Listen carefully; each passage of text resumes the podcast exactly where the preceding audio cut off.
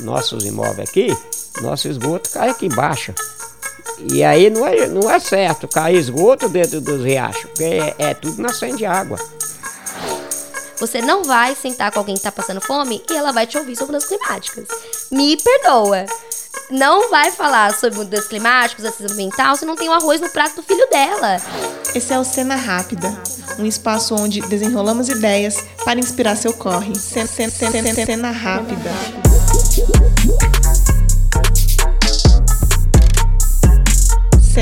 Cena, Rápida.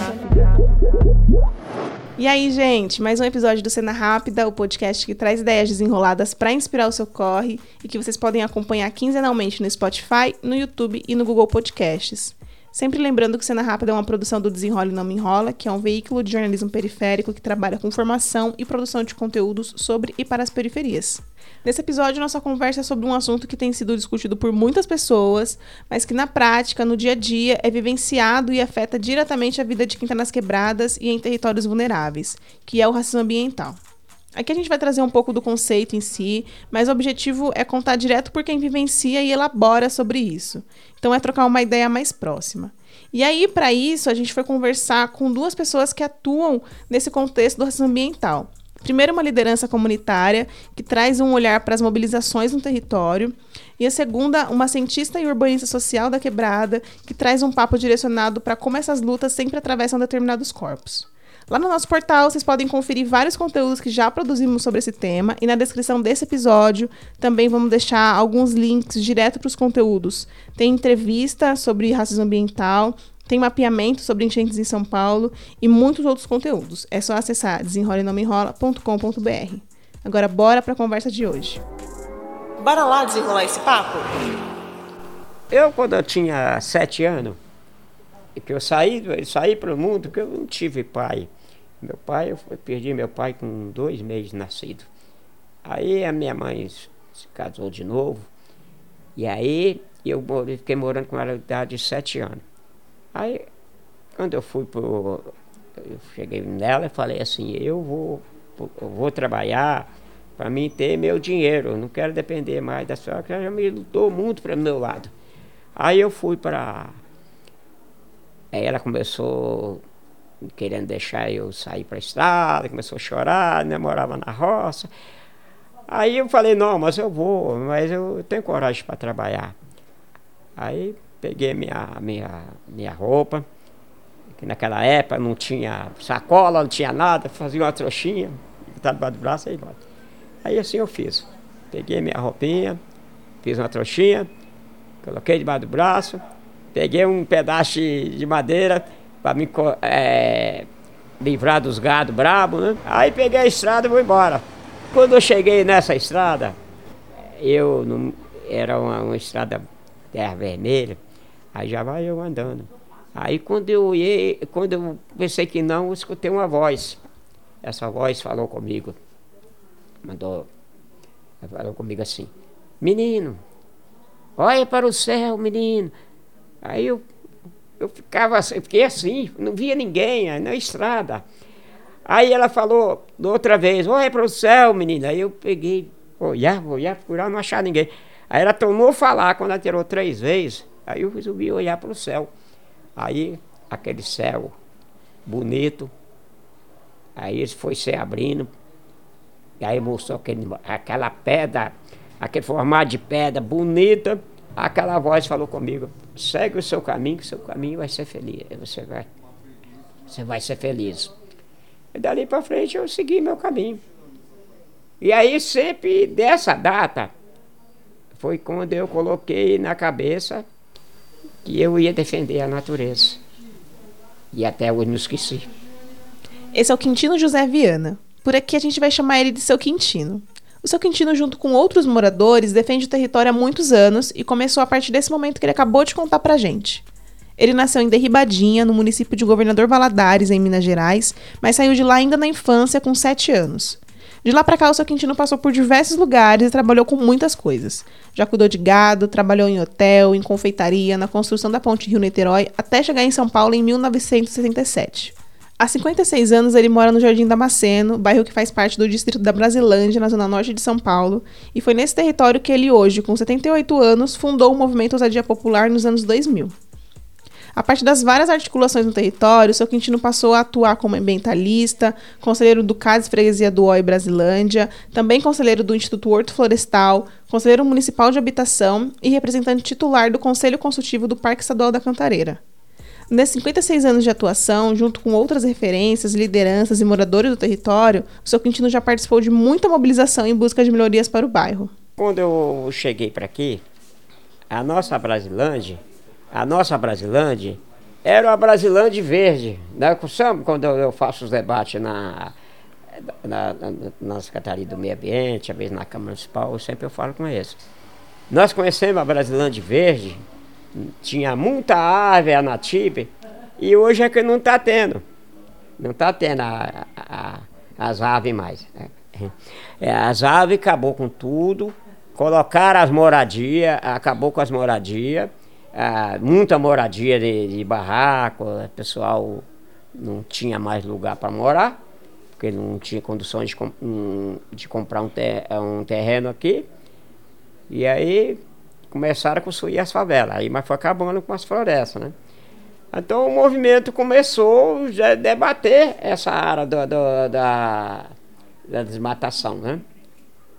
E, e aí como eu era morador lá no Jardim Peri, eu comprei esse imóvel aqui, aí, aí eu peguei e falei assim, não, eu vou defender a borda da Serra da Cantareira, que a Serra da Cantareira era, era verde hoje e hoje está acabada.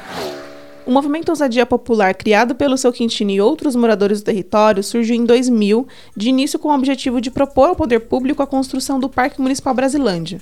De lá para cá, as ações e reivindicações do movimento não pararam. A luta por moradia, acesso à água, luz e direitos básicos que só chegam nos territórios periféricos a muito custo, na base de muita mobilização, com o esforço de muita gente, foi e é parte do cotidiano de lideranças comunitárias como o seu Quintino, junto ao movimento Ousadia Popular. Nós conseguimos aqui, com o apoio da, dos parceiros, a gente conseguimos trazer o Parque Linear, conseguimos trazer a demanda da, da das ruas, é porque nós, na época nós não tinha asfalto, não tinha água, não tinha luz. E, e aí nós juntamos com os líderes. Então, a gente, junto com, com os líderes, a gente conseguiu trazer todos esses benefícios. Nós trabalhávamos tudo unido aqui. Por isso que eu lancei o movimento para poder brigar para nossa região. E, porque senão nós estava perdido. Se não lança um movimento aqui ousado, porque nosso movimento é ousado. Porque quando a gente vai bater em cima deles, eles reclamam que nesse dia eu estava debatendo lá com, com o secretário da habitação. Ele virou para mim e falou assim, você, é, você é ousado, hein? Eu virei, sou ousado sim. Você pode ver na minha camisa, tá ousadia popular. Para falar a verdade com vocês, que você está errado, vocês têm que cumprir nosso, nosso direito. O seu Quintino traz que o nome do movimento não é à toa. Um movimento ousado. Agora imagina só que ousadia uma população negra, pobre, de territórios programados para serem apagados, juntos reivindicando o que deveria ser o básico para qualquer pessoa. Só que o ousado aqui é reivindicar direitos. Nesse contexto, não é bem uma escolha ser usado, é uma necessidade. Todos os riachos, ele tem que ser despoluído. Que nem aqui no Damascena, nós é uma luta muito grande. Aqui nós temos nossos imóveis aqui, nosso esgoto cai aqui embaixo. E aí não é, não é certo cair esgoto dentro dos riachos, porque é, é tudo nascendo de água. Então quando é, a gente, o movimento está na luta com eles para despoluir os riachos e escolar, coletar todo o esgoto e levar embora, não deixar esgoto aqui, porque não é justo os moradores pagar esgoto para esse que não tem. Porque dentro do riacho não é lugar de jogar esgoto. Isso é crime ambiental. Foi na época do, do Malufo, sabe? O, o a gente juntava aqui com os líderes, a gente ia lá cobrar dele. A gente, gente fazia caravana aqui, ia mais de 40 anos lá na subprefeitura, que era lá na freguesia do Ó. Lá a gente quebrava o pau com ele lá. A primeira vez que nós foi lá com 20 ons só. ele mandou bater em todo mundo lá. Aí encaremos ele. Com 30 dias, nós falamos, nós vamos voltar. Aí voltamos com 40 ônibus, na época era CMTC. Aí a CMTC foi com nós, brigando a CMTC colocar o ônibus para nós, para levar os, os moradores. Aí veio a demanda da para poder já com 90 dias trazer água, luz e asfalto para cá. Aí dentro desses 90 dias, com 60 dias já começou já a colocar água, aí veio a luz e depois veio o asfalto. Repara só, o seu Quintino comentou sobre a mobilização de lideranças do território que correram atrás de luz, água, asfalto, isso até poucos anos atrás. E essa busca por melhorias e direitos sociais nesses territórios não termina.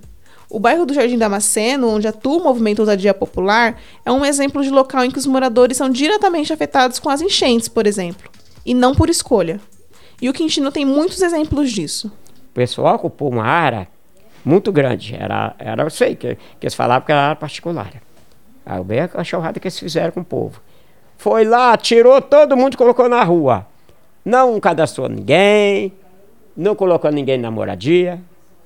O pessoal foi para a rua. Aí cada um teve que dar seus pulos, procurar um lugarzinho para botar um barraquinho. O que, que as famílias fez? Saiu de lá, mais de, de, de 150 mil famílias lá de dentro um foi lá, fez um barraco dentro do rio, o outro fez um barraco numa área de risco. E, assim que tiraram o pessoal, o que o projeto que eles colocaram? A minha casa, a minha vida. Só que esse pessoal que mora na ocupação, eles não tinham direito de fazer um cadastro porque a renda é, é não tinha renda. A renda que eles estavam pedindo é dois salários mínimos. E esse pessoal não ganha isso aí. Como é que eles vão fazer um cadastro da, da renda mínima, sei que não tem, vocês não, não, não tem nem emprego para eles. Aí a gente a, sempre cobrei deles, vou continuar cobrando, eles têm obrigação de pegar esse pessoal que saiu de lá, quando terminar os apartamentos, pegar essas famílias e colocar lá. Tem muitas camadas dentro desse contexto. Na fala do seu Quintino, a gente consegue perceber algumas delas. Situações que para muitos representam progresso, desenvolvimento, na maioria das vezes, para quem está no território, representa transtorno e geram muitas perdas. E adivinhe só a cor e o CEP das pessoas mais afetadas pela falta de políticas públicas que levem em conta raça, classe e gênero. O Rodanel, ele derrubou muita árvore nativa e ele não recompensou nada para o nosso lado. Então, minha demanda com eles é cobrando deles a, a demanda da, da, do, do abandono. Esse novo governador, ele assinou agora o, o já o, com a empresa a continuação do, do, do, do Rodanel. Eu espero que a, ele já assinou já com eles, já fechou o contrato. Aí eles vão ver o que, que eles vão fazer da compensação de ave aqui para o nosso lado. É repetitivo, mas é importante a gente sempre lembrar que a conquista de recursos mínimos, como saneamento, asfalto, nada chegou sem esforço. Tudo foi conquistado por quem mais sofre com as ausências do poder público e em coletivo. E isso desde sempre. Tudo isso que a gente ouviu até aqui, através do seu quintino do movimento Ousadia Popular, é reflexo de um contexto muito anterior. Um cenário planejado para ser assim, para determinadas pessoas sentirem mais as consequências do que outras algo que na quebrada está presente em tudo, das enchentes à alimentação. E é sobre isso que a gente conversou com a Gabriela Alves, que é cientista e urbanista social e cofundadora do Perifa Sustentável, uma iniciativa que trabalha com justiça racial e ambiental nas quebradas. Quando a gente faz um recorte, por exemplo, hoje é, dos estudos, né, como os indicadores que são públicos, aqui em São Paulo principalmente, a gente percebe que quem mais está nessas favelas são a população preta, sendo assim, são elas que têm dificuldade por um acesso de segurança alimentar, porque elas vão no mercado e vão comprar aquilo que é transgênico. Então, tem a ver com a moradia, tem a ver onde geolocalizamento geolocalizado está a pessoa. Quando a gente fala de perder tudo em uma enchente, quem são as principais pessoas que perdem? justamente por conta da questão sócio-histórica desse movimento e construção de cidade. Porque quando houve a abolição da escravatura lá atrás, não houve nenhum tipo de lei afirmativa onde pudesse construir uma dignidade básica para essa pessoa. Então, ao decorrer dos anos, de geração em geração, é muito mais complexo, é muito mais dificultoso para essa pessoa que não tinha nada, ontem era um produto e hoje é uma pessoa, não tem terras, não tem educação de qualidade, e aí vai se perpassando de anos em anos, geração em geração, para conseguir ter acessos de qualidade onde hoje é custo, que é no centro, muitas vezes.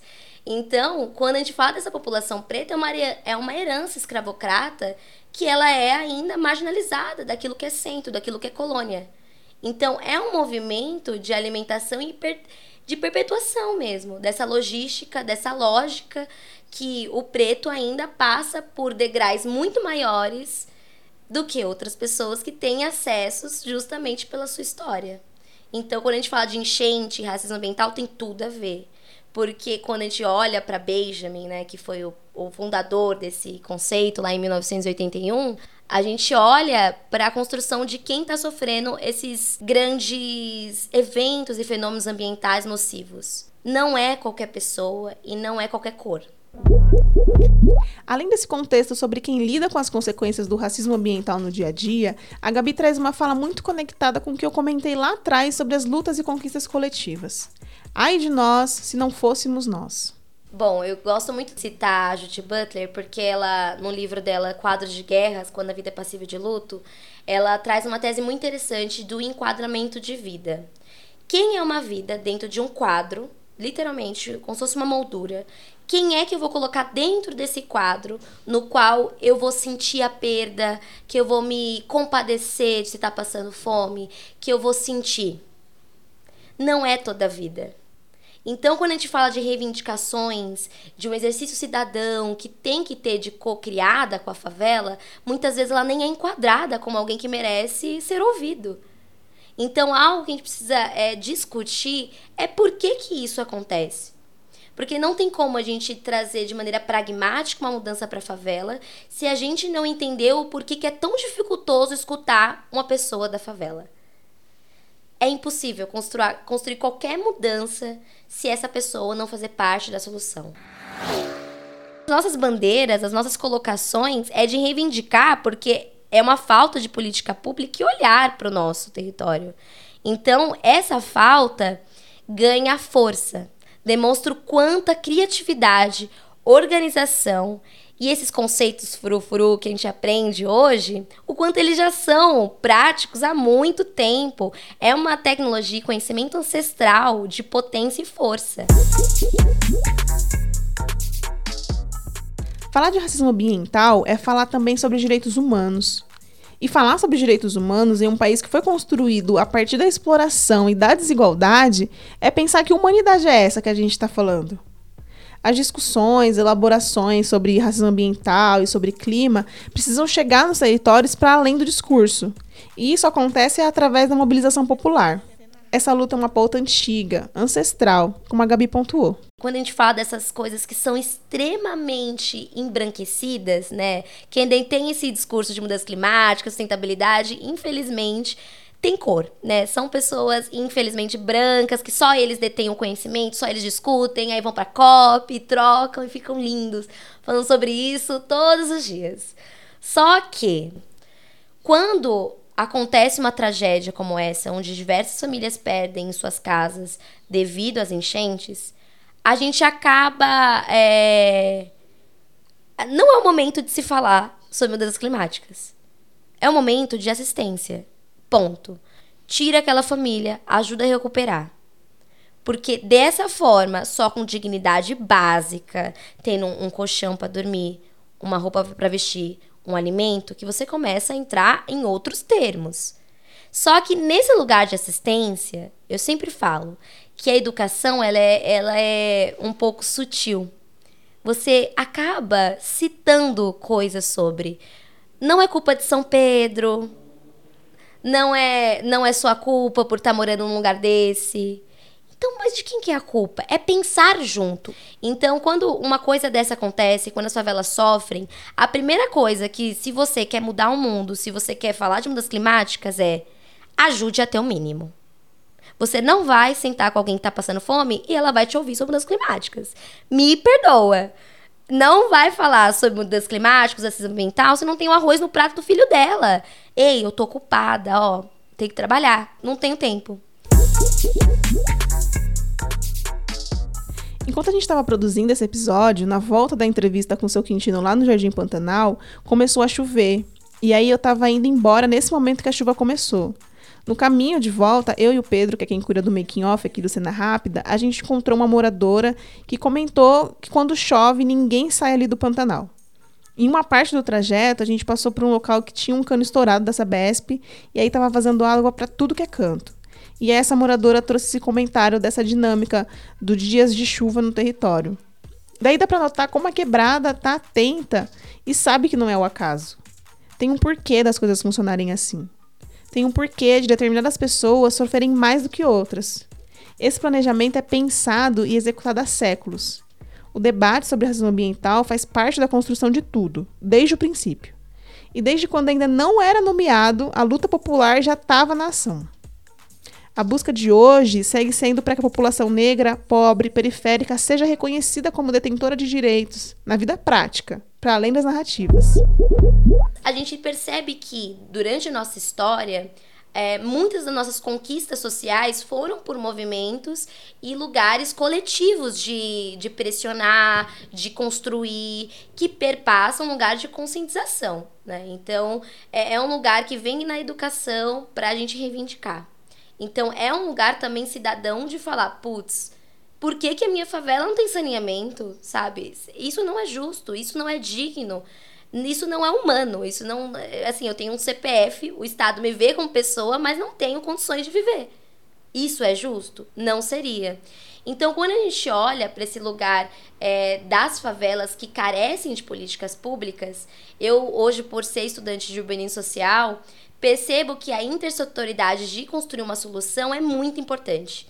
Porque a gente só vai falar de saneamento quando a gente vai falar de habitação. Falar de habitação, a gente vai falar de renda muitas vezes, porque a pessoa ela tem que ter um teto, mas ela vai precisar comer. E aí, para falar de renda, a gente vai precisar falar de, de lazer, de educação, porque a, a, família, os filhos, os tutores, avós que cuidam das crianças dessa casa vão precisar de lugares para as crianças estejam. E precisa ser de qualidade. Sendo assim, precisa ter espaço de lazer público, escolas de qualidade, que vai esbarrar também numa construção. É... Tem asfalto? Será que. Ou é barro ainda a minha rua? Chega luz de qualidade, no sentido. É, é um puxadinho, é um gato no qual pode colocar em risco toda a minha família? Então, hoje, quando a gente fala de políticas públicas para a favela, não tem como não falar dessa maneira. É, eu falo até como se fosse um gráfico, né? Tipo um framework, onde é um donut, assim. Precisa estar diversos pontos também, ao mesmo tempo, sendo desenvolvido para solucionar de maneira eficiente. Bom, a gente ainda tem muito papo para desenrolar sobre esse tema. Então, bora lá nas redes do Desenrola, acompanhar os cortes em vídeos das entrevistas aqui do Cena Rápida. É só procurar por Desenrola Underline no Instagram, que você vai achar a gente facinho. Também tem muitos conteúdos lá no nosso portal, no desenrola.com.br. E se você está chegando agora por aqui no Cena Rápida, ou se ainda não deu cinco estrelinhas pra gente, bora fazer isso agora? Além do Spotify, o Cena Rápida também está disponível no YouTube do Desenrola e no Google Podcasts. Por aqui a gente segue com ideias desenroladas para inspirar seu corre. Um beijo e até o próximo episódio.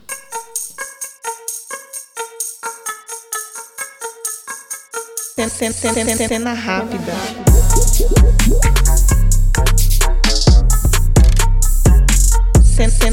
Cena rápida.